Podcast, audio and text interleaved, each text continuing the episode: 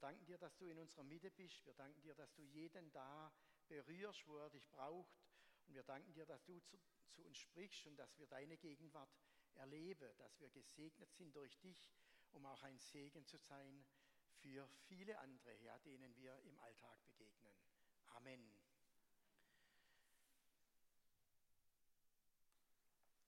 Ja, ich möchte auch nochmal euch alle ganz herzlich begrüßen, ihr Lieben, hier im CGS, aber auch zu Hause oder unterwegs an den Computern, an den Laptops, an den Smartphones oder auch an den Fernsehern, alle, die uns auch per Livestream zugeschaltet sind. Herzlich willkommen zu diesem heutigen Gottesdienst. Ja, wir haben ja, unsere Melanie Wassermann hat es ja bereits bei ihrer Begrüßung angekündigt und auch mitgeteilt, ja diese CGS Sommerpredigtreihe zum Thema Weisheit, Weg der Weisheit. Und da haben wir ja auch bereits in den vergangenen Wochen insgesamt fünf verschiedene Unterbereiche aus dem Buch der Sprüche Salomos äh, näher betrachtet, beziehungsweise auch aufgearbeitet. Das erste Thema war Entscheidungen, Entscheidungen treffen. Das zweite Thema war Beziehungen und Freundschaft. Das dritte Thema war Leben, das gelingt. Und dann kam, unsere Melanie hat es ja auch schon gesagt, das Thema Großzügigkeit und letzte Woche dann das Thema Behüte dein Herz. Ja, und äh, heute wollen wir auf einen weiteren Aspekt der Sprüche eingehen. Ich bin ja eigentlich jemand, der sehr gerne über den Heiligen Geist predigt. Das ist eigentlich so mein Herzensthema. Aber wir werden heute auf die Sprüche eingehen. Aber ich kann euch verraten, ganz zum Ende kommt auch noch das Thema Heiliger Geist. Es geht einfach nicht anders bei mir. Ja, aber einen weiteren Aspekt der Sprüche, auf den wollen wir eingehen als erstes. Und dann wollen wir noch das Gesamtthema Weisheit etwas näher beleuchten. Und hierzu werden wir einige Textpassagen, auch einige längere Textpassagen aus der Bibel heute gemeinsam lesen. Aber zunächst geht es, ich weiß nicht, ob es da steht schon, um unsere Zunge und um unsere Lippen. Es geht einfach darum, dass wir, was wir so einfach sagen, was wir von uns geben, ohne uns groß Gedanken zu machen, vielleicht was wir gehört haben, was wir so weiter plaudern und äh, oftmals sind es Dinge, die vielleicht äh, gar nicht so in Ordnung sind. Und hierzu gibt es zu dem Thema Lippen, zu dem Thema unsere Zunge, zu dem Thema Reden eine ganze Vielzahl von Sprüchen, von Weisheitssprüchen aus dem Buch der Sprüche. Und ich habe euch einige mitgebracht, insgesamt fünf Stück. Das ist, das ist nur eine ganz kleine Auswahl und da wollen wir mal ganz kurz drüber schauen, äh, sie haben sehr viel Weisheit. Die erste Folie, die erste Folie habt ihr bereits an der Leinwand. Wer seine Zunge hütet, bewahrt sein Leben, heißt es in Sprüche 13.3. Wer aber, wer aber mit seinem Maul herausfährt, über den kommt Verderben. Also der hat sehr viel Inhalt, dieser Spruch. Wir sollen unsere Zunge behüten, wir sollen überlegen, was wir sagen, nicht einfach so hinausplaudern. Und wenn wir, dann ist unser Leben bewahrt, dann haben wir ein gesegnetes Leben. Wenn wir aber einfach so die Dinge von uns geben, ohne uns groß auch Gedanken zu machen, vielleicht ganz impulsiv, dann steht hier nicht Mund, wer mit seinem Mund herausfährt, sondern wer mit seinem Maul herausfährt. Also das ist schon ganz schön heftig und ganz schön deftig. Und über den kommt Verderben. Ich denke, das ist eine Mahnung, eine deutliche Aussage. Der nächste Spruch, den ich herausgesucht habe, steht in Sprüche 15, Vers 4. Eine heilsame Zunge ist ein Baum des Lebens, aber eine lügenhafte bringt Herzeleid. Ja, wir sollen also gute Dinge reden. Wir sollen Wertschätzung ausdrücken mit unserer Zunge. Wir sollen eine heilsame Zunge haben und heilsame Dinge in unserem Gegenüber oder in einer Runde mit anderen Menschen auch quasi mitteilen. Und dann sind wir ein Baum des Lebens, dann sind wir gesund aufgestellt. Ja, denn mit unserer Zunge, mit unseren Lippen, da kann sehr viel passieren. Das steht auch in vielen Stellen der Bibel drin. Und fast, man kann sagen, über diese Zunge, über diese Lippen sind sehr viele Kriege über die Jahrtausende hinweg entstanden, einfach weil Menschen sich mit ihrer Zunge so stark verletzt haben, dass daraus Kriege entstanden sind, Differenzen, ja, große Meinungsverschiedenheiten, Zerwürfnisse und so weiter. Also da sollen wir aufpassen.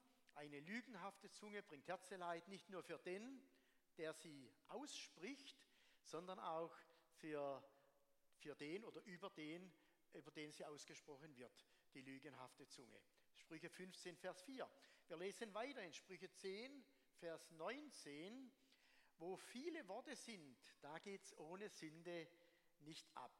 Wer aber seine Zunge im Zaum hält, der ist klug. Also, wenn wir viel reden, wenn eine starke Diskussion im Gange ist, dann kommt oftmals auch Sünde hinein, sündhafte Worte, das heißt Verletzungen.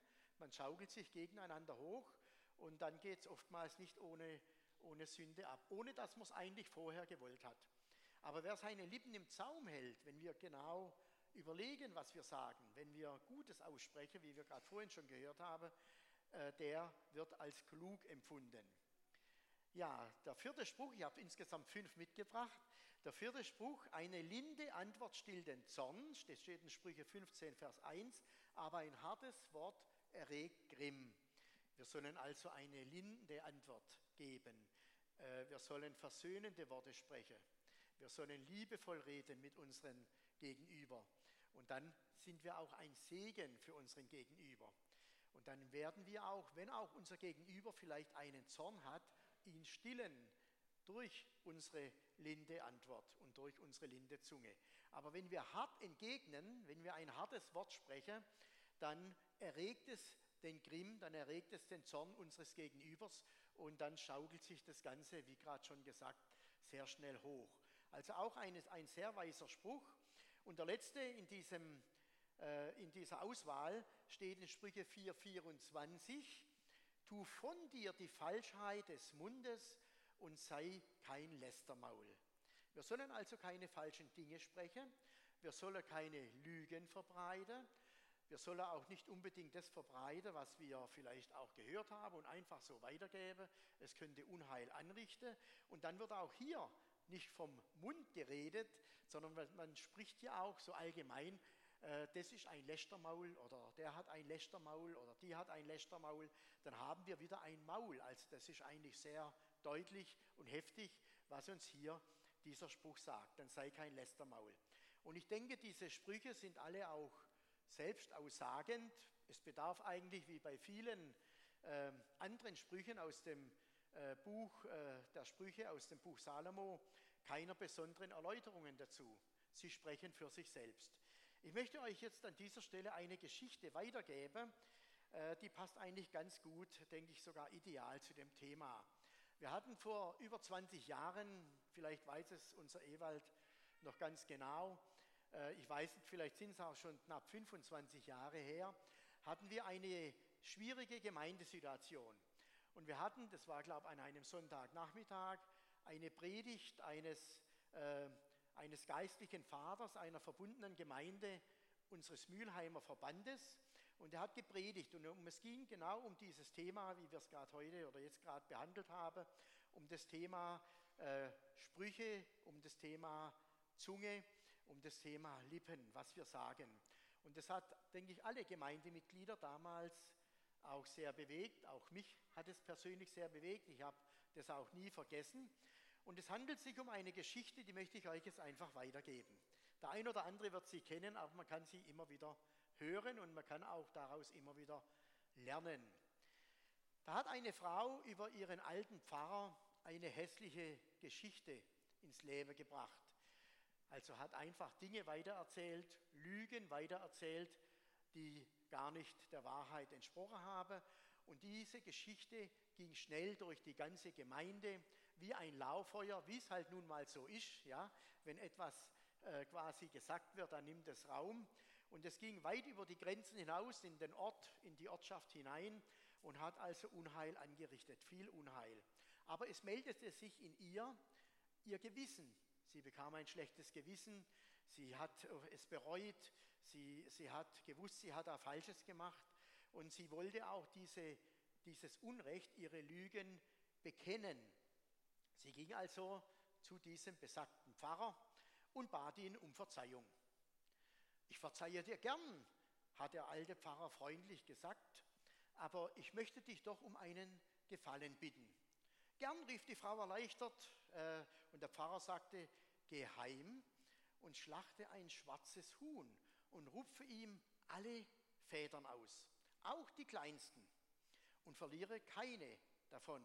Und dann lege die Federn in einen Korb und bringe sie zu mir.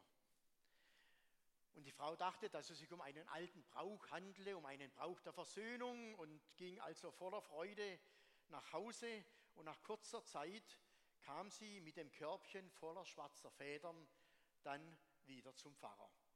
So, sagte der Pfarrer, jetzt geh langsam durch das Dorf und streue alle drei Schritte ein wenig von den Federn aus. Und dann steige auf den Kirchturm, ganz oben auf den Glockenturm und lasse den Rest der Federn auf das Dorf hinab. Und dann komm wieder zu mir. Die Frau, sie war nach einer Stunde Arbeit wieder bei, mit dem leeren Korb beim Pfarrer. Schön, meinte der Pfarrer. Jetzt gehe durch das Dorf und sammle alle die ausgestreuten Federn wieder in dein Körbchen, aber sieh zu, dass dir keines fehlt. Und die Frau starrte den Pfarrer ganz erschrocken an und sagte, aber, aber, aber das ist doch unmöglich. Der Wind hat die Federn in alle Richtungen zerstreut. Siehst du, sagte der Pfarrer, so ist es auch mit unseren Worten, unsere bösen Worte.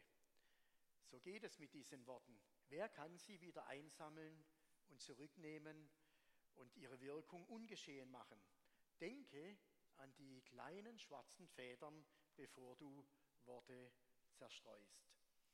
Ja, und wir können zusammenfassen, ich glaube, es kommt auch in der nächsten Folie, Worte sind wie Federn, die vom Wind fortgetragen werden. Sie sind nie wieder einzufangen. Und ich denke, auch hier bedarf es keiner weiteren Worte. Diese Geschichte, diese bildhafte Geschichte spricht für sich. Und ich denke, wir behalten auch solche Geschichten in unseren Herzen und dann äh, sind wir auch ein, ein Stück weit bewahrt, wenn wir immer an solche Dinge denken, dass wir nicht einfach so Dinge von uns geben, die vielleicht auch gar nicht der Wahrheit entsprechen. Also das zu dem Thema Zunge und Lippen in unserer heutigen Predigt.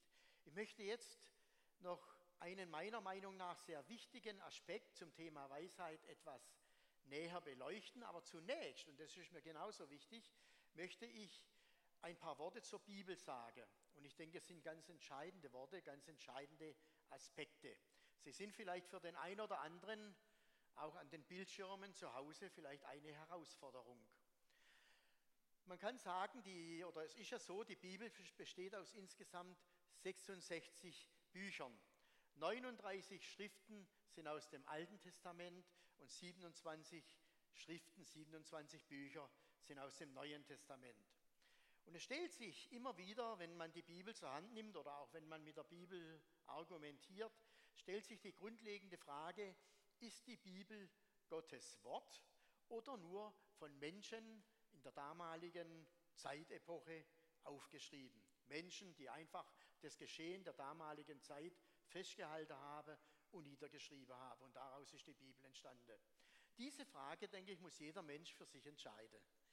Jeder Mensch muss diese Frage für sich entscheiden. Aber über diese, über diese Frage scheiden sich auch im wahrsten Sinne des Wortes die Geister.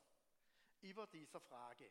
Und als treue Christen und Bibelleser unserer CGS-Gemeinde sind wir überzeugt, dass alle Bücher, alle Bücher und Texte der Bibel von Gott inspiriert sind und dass die Schreiber, die das niedergeschrieben haben, äh, diese Worte und diese Inspiration von Gott empfangen haben. Das ist unser Glaube und es ist wichtig, dass wir das auch festhalten und dann können wir auch Worte der Bibel ganz anders beurteilen, wie, wie wir sie vielleicht sonst rein menschlich, rein verstandesgemäß beurteilen würden.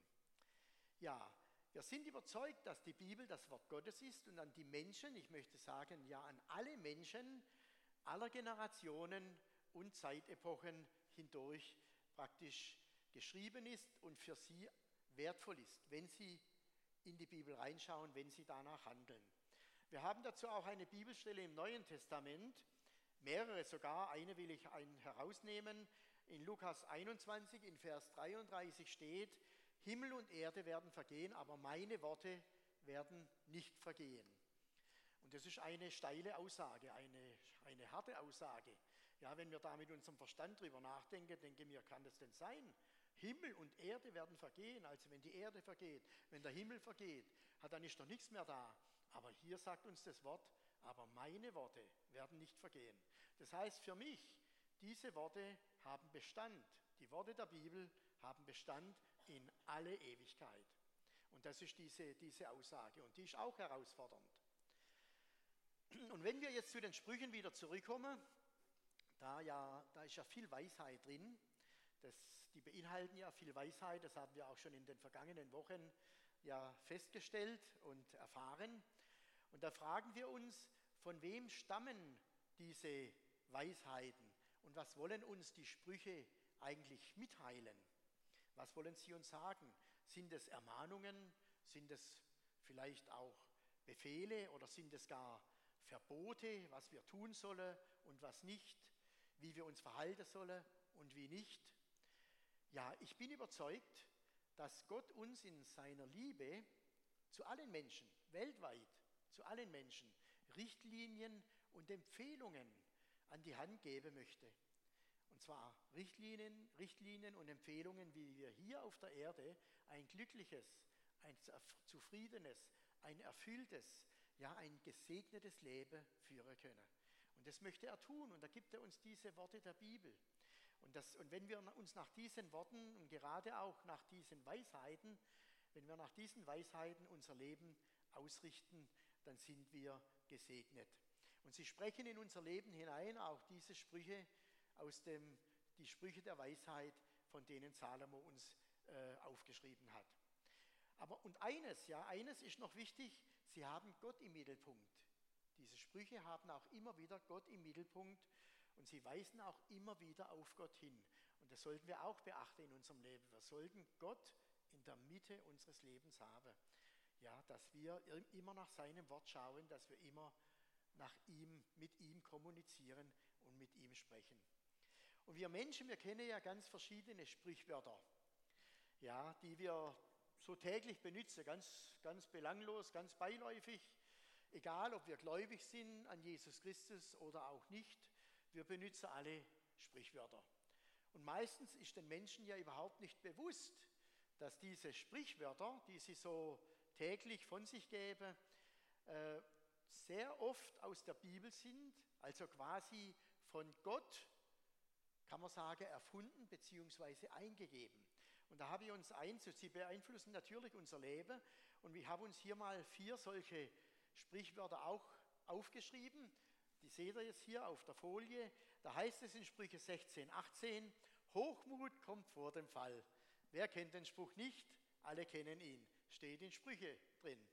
Oder der nächste Spruch, Sprüche 26, Vers 27, wer anderen eine Grube gräbt, fällt selbst hinein. Auch ein selbstaussagender Spruch, ein Spruch, den wir oft benutzen. Oder Sprüche 16, Vers 9, der Mensch denkt und Gott lenkt. Wird oft von Christen natürlich gesagt, der Mensch denkt und Gott lenkt. Ein Spruch, den wir eigentlich oft benutzen, steht auch im Buch der Sprüche. Der letzte ist ein ganz wichtiger Spruch. In Sprüche 9, Vers 10 heißt es, der Weisheit Anfang ist die Furcht des Herrn. Ja, und es steht auch bereits ganz am Anfang der Sprüche, nämlich in Sprüche 1, Vers 7, da heißt es, die Furcht des Herrn, die Erkenntnis des Herrn ist aller Weisheit Anfang. Aber es gibt ja auch neben dem Buch der Sprüche noch weitere Bücher über die Weisheit, noch weitere Bücher über die Weisheit in der Bibel. Da ist zum einen das Buch Hiob, ihr seht wo sehr viele Weisheiten enthalten sind. Dann gibt es das Buch der Psalmen, ebenso viele Weisheiten. Ein ganz tolles Buch, finde ich, ist das Buch Kohelet oder der Prediger. Prediger Salomos, wo es wirklich ganz tolle Sachen, also kann ich nur empfehlen, mal den Prediger zu lesen, wenn ihr ihn noch nie gelesen habt oder schon lange nicht mehr gelesen habt, dann lest mal den Prediger Salomos. Dann gibt es das Hohelied. Auch das Hohelied hat sehr viele Weisheiten und beinhaltet sehr viele Weisheitssprüche. Und dann gibt es noch äh, zwei Bücher, nämlich das Buch der Weisheit und Jesus Sirach. Äh, das ist in den meisten Bibelübersetzungen nicht enthalten. In der Regel ist in den katholischen bzw. in den griechisch-orthodoxen äh, Schriften enthalten. Es sind nämlich zwei Bücher aus den sogenannten Apokryphen. Das sind elf Spätschriften aus dem Alten Testament, wo also auch sehr viele Sprüche enthalten sind, die wirklich gut sind. Ja, Buch der Weisheit und Jesus Sirach. Aber König Salomo hat wohl äh, die bekanntesten Bücher, die beiden bekanntesten Bücher über die Weisheit geschrieben. Und das ist eben das äh, Buch der Sprüche von Salomo und den Prediger Salomo, also Kohelet. Und er hat aber auch noch ein weiteres Buch geschrieben zu dem Thema, nämlich das Buch Hohelied. Aber jetzt fragen wir uns, wie ist es eigentlich dazu gekommen? Woher hatte eigentlich Salomo so viel Weisheit? Woher hatte er so gewaltige Weisheit, dass er solche Dinge niederschreiben konnte? König Salomo ist wohl neben König David der bekannteste König in der Geschichte überhaupt. Die beiden sind wohl am bekanntesten geworden, auch in der, in, in, bei den Nichtchristen, bei Menschen, die Jesus Christus nicht, nicht im Herzen haben, sind es sehr bekannte Könige. Und äh, laut der Bibel gilt Salomo als der glanzvollste König in der Geschichte Israels. Es lagen ihm fremde Herrscher, es lagen ihm ganze Völker äh, zu Füßen. Er hat ja 40 Jahre insgesamt regiert und er häufte unermessliche Reichtümer an. Kann man sich gar nicht vorstellen. Und er gilt als der reichste Mensch aller Zeiten. Im Verhältnis ist er reicher gewesen als heute, sag mal, die ganz Reichen, die da, ich glaube, die Reichsten haben über 100 Milliarden äh, aber Salomo war wahrscheinlich damals für die damalige Zeit äh, noch reicher. Aber sein Ende war ja alles andere als ruhmreich. Warum? Er hat äh, Gottes Gebote verlassen, wahrscheinlich sein Reichtum, sein, sein überschwängliches Leben und, äh, und er hat dann quasi die Gebote missachtet, er hat nicht mehr danach gehandelt, er hatte viele Frauen, viele Nebenfrauen, die haben ihn verführt und so war sein Ende nicht sehr gut. Und auch das können wir nachlesen. Ich kann heute jetzt nicht näher darauf eingehen. Wäre ein sehr interessantes Thema auch. Allein das Thema Salomo, Biografie von Salomo. Aber man kann es nachlesen in 1. Könige in Kapitel 11. Ist sehr interessant. Können wir mal zu Hause machen. Aber wie ist nun König Salomo? Er war ja der dritte König Israels. Der erste war König Saul, der zweite war König David und Salomo war ja der dritte König Israels, wie ist er dazu gekommen, neben seinem unermesslichen Reichtum als weisester Mann aller Zeiten praktisch genannt zu werden. Und da gehen wir mal rein jetzt äh, in, in, in einige Bibelstellen. Äh, wir lesen in 1. Könige 3, Vers 5, ihr seht es, ihr könnt es mitlesen, äh, an der Leinwand, da heißt es, und der Herr erschien Salomo zu Gibeon im Traum des Nachts und Gott sprach zu ihm, bitte, was ich dir geben soll. Gibeon liegt etwa neun Kilometer nordwestlich von Jerusalem. Es ist ein Berg, es ist eine, eine äh, quasi bedeutende Anhöhe gewesen, wo auch eine Zeit lang die, Stiftshütte gestanden hat. Und da befand sich Salomo, wo Gott ihm begegnet ist. Und ähm, wir lesen dann weiter ab Vers 9. Äh, da hat Salomo Gott geantwortet. So wollest du deinem Knecht ein gehorsames Herz geben, hat er sich gewünscht, damit er dein Volk richten könne. Er, der Knecht, der König Salomo, und verstehen, was gut und böse ist. Denn wer vermag dieses dein mächtiges Volk zu richten? Und dann lesen wir weiter, wie Gott ihm geantwortet hat. Da heißt es, und das gefiel dem Herrn gut, dass Salomo darum bat. Und Gott sprach zu ihm, weil du darum bittest und bittest weder um ein langes Leben, noch um Reichtum, noch um deiner Feinde Tod, sondern um Verstand zu hören und Recht zu richten. Siehe, so tue ich nach deinen Worten.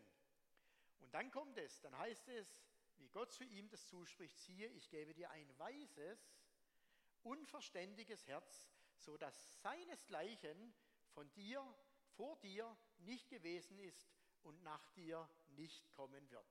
Also Gott hat ihm diese Weisheit gegeben.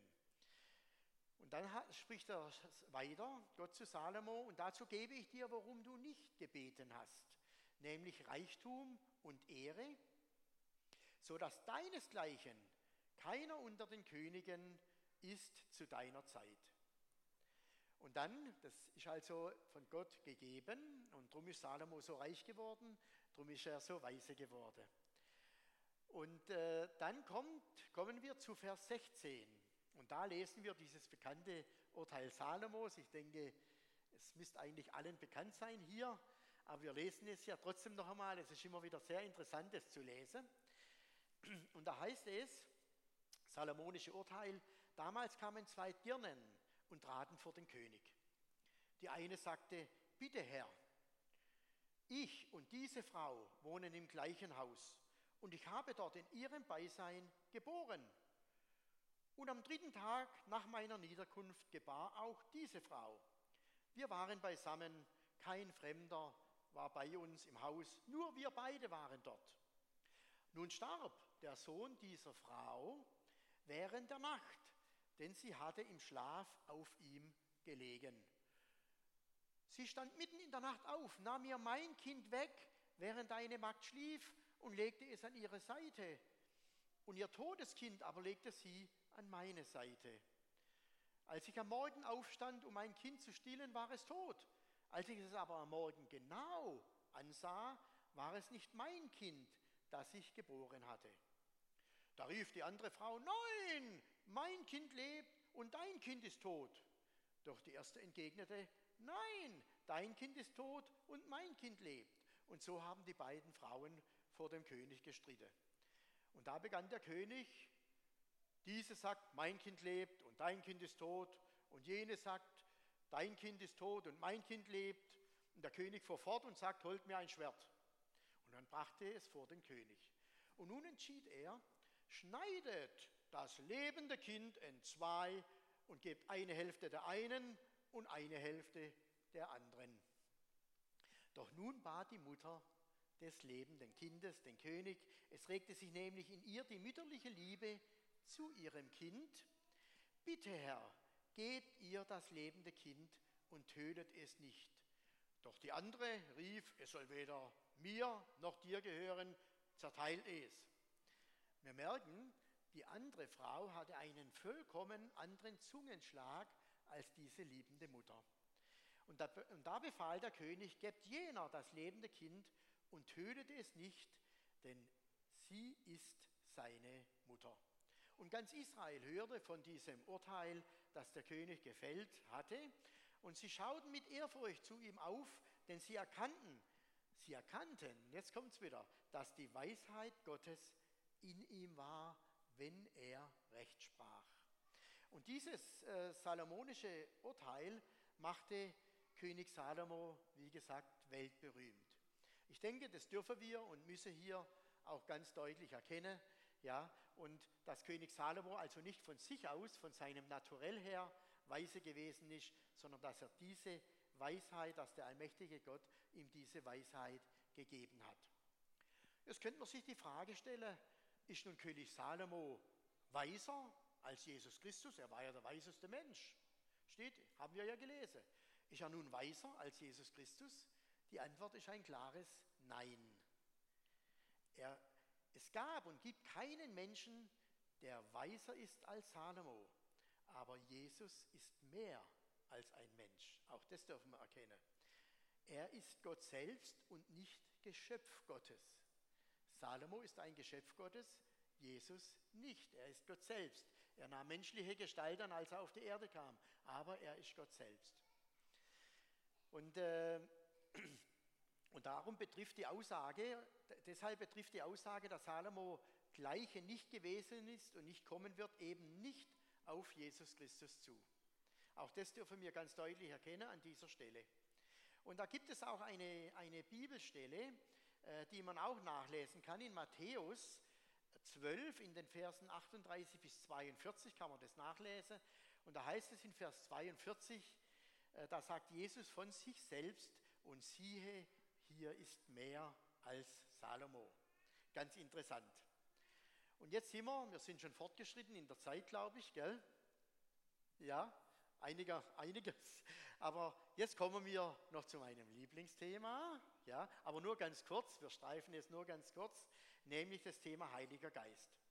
Und das ist ein weiterer Aspekt, den ich hier verdeutlichen möchte.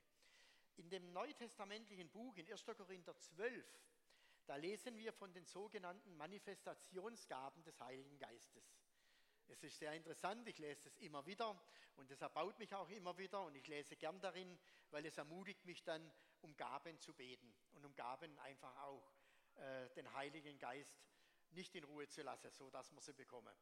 Und da gibt es neun Gaben des Heiligen Geistes, die da aufgeführt sind. Und ich habe jetzt diese neun Gaben des Heiligen Geistes einmal in drei Blöcke eingeteilt. Ähm, wir haben einmal die Sprechgaben, die sogenannten Sprechgaben. Das ist die Weissagung, ihr habt es auch hier stehen. Äh, das ist die Weissagung oder auch Prophetie. Dann verschiedene Arten von Zungenreden und dann auch verschiedene äh, Auslegungen der Sprachen, der Zungenreden. Und dann gibt es die Offenbarungsgaben, auch wieder drei, nämlich Worte der Weisheit und dann Worte der Erkenntnis und die Unterscheidung der Geister. Das sind die sogenannten Offenbarungsgaben. Und dann haben wir noch Kraftgaben, nämlich Glaubenskraft. Ja, die Gabe des Glaubens ist eine sehr wichtige Gabe übrigens. Wir haben die Gabe der Heilung, die Gnadengaben der Heilung. Und wir haben Wunderwirkungen, Kraftwirkungen und Machttaten, die, die, wir, die, wir, die wir auch in Anspruch nehmen können. Und in dem zweiten Block, wir haben es ja gelesen, haben wir, da haben wir gesehen, ist die Gabe der Weisheit enthalten. Man kann jetzt sich die Frage stellen, was sind diese Gaben des Heiligen Geistes nun? Sie stehen da in 1. Korinther 12 drin. Was sind die nun? Wir können, das ist jetzt auch ziemlich schon der Schluss, wir können quasi erkennen, sie sind nicht, oder wir müssen wissen, nicht nur erkennen, wir sollten auch wissen, sie sind nicht Teil unserer Persönlichkeit. Diese Gaben, diese neuen Gaben, sind nicht Teil unserer Persönlichkeit. Sie gehören also auch nicht zu unserer persönlichen Ausstattung. Sie sind uns nicht angeboren, sie sind uns nicht gegeben, sondern sie fließen durch uns hindurch. Wir können sie in Anspruch nehmen, wir können sie erbeten und wir bekommen sie von dem Heiligen Geist für eine ganz bestimmte Situation oder für ganz bestimmte Situationen. Und sie sind in der Regel, kann man sagen, für andere Menschen da, für Menschen, denen wir dienen dürfen. Ja, es sind sogenannte Dienstgaben des Heiligen Geistes. Und in diesen Gaben dürfen wir dienen. Und diese Gaben, die bekommen wir nicht automatisch, sondern wir müssen sie durch den Heiligen Geist erbitten. Und dann wird er sie uns auch in, das, in dieser Situation, in der wir uns befinden, dann auch geben. Christine und ich, wir machen ja äh, immer wieder Sprecherdienste bei den Geschäftsleuten des vollen Evangeliums. Und da ist ja, wie es auch bei uns üblich ist, nach dem Sprecherdienst, nach dem Vortrag, äh, laden wir dann auch Menschen ein, nach vorne zu kommen, dass wir mit ihnen beten können. Und sie kommen dann auch nach vorne und da beten wir immer um die Gaben des Heiligen Geistes. Wir sagen, Heiliger Geist, zeig uns auf, was wir äh, hier jetzt beten sollen, welche Autorität wir hier in Anspruch nehmen sollen. Gib uns hier Erkenntnis und gib uns hier die Gaben, die wir benötigen, um diesen Menschen, die jetzt vor uns stehen, auch zu dienen. Und wie gesagt, sie wollen erbeten werden und auch das können wir nachlesen in 1. Korinther 14 in Vers 1. Und ihr Lieben, ich wünsche uns allen, dass wir uns ausstrecken nach den Gaben des Heiligen Geistes, dass wir eine Sehnsucht entwickeln nach diesen Gaben, dass wir in dieser Autorität des Heiligen Geistes wirken können, in unserer Gemeinde, in unserem persönlichen Umfeld und dass wir in, diesen, in dieser Autorität des Heiligen Geistes auch dienen können und andere Menschen ja einfach auch äh, ermutigen können und weiterhelfen können. Und ich bin überzeugt, dass der Heilige Geist uns mit diesen Gaben auch beschenkt, wenn wir darum bitten und gerade auch mit der Gabe der Weisheit. Ja, ich möchte jetzt einfach zum Schluss, das liegt mir so auf dem Herzen, einladen, unserem Herrn Jesus Christus ganz neu unser Leben anzuvertrauen. Meine Frau und ich, wir machen das eigentlich fast täglich in unseren gemeinsamen Gebeten.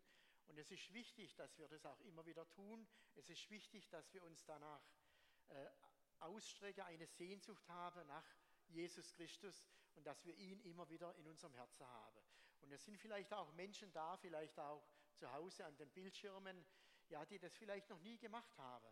Und ich möchte hier einfach äh, euch alle ermutigen, das einfach heute Morgen ganz neu zu machen.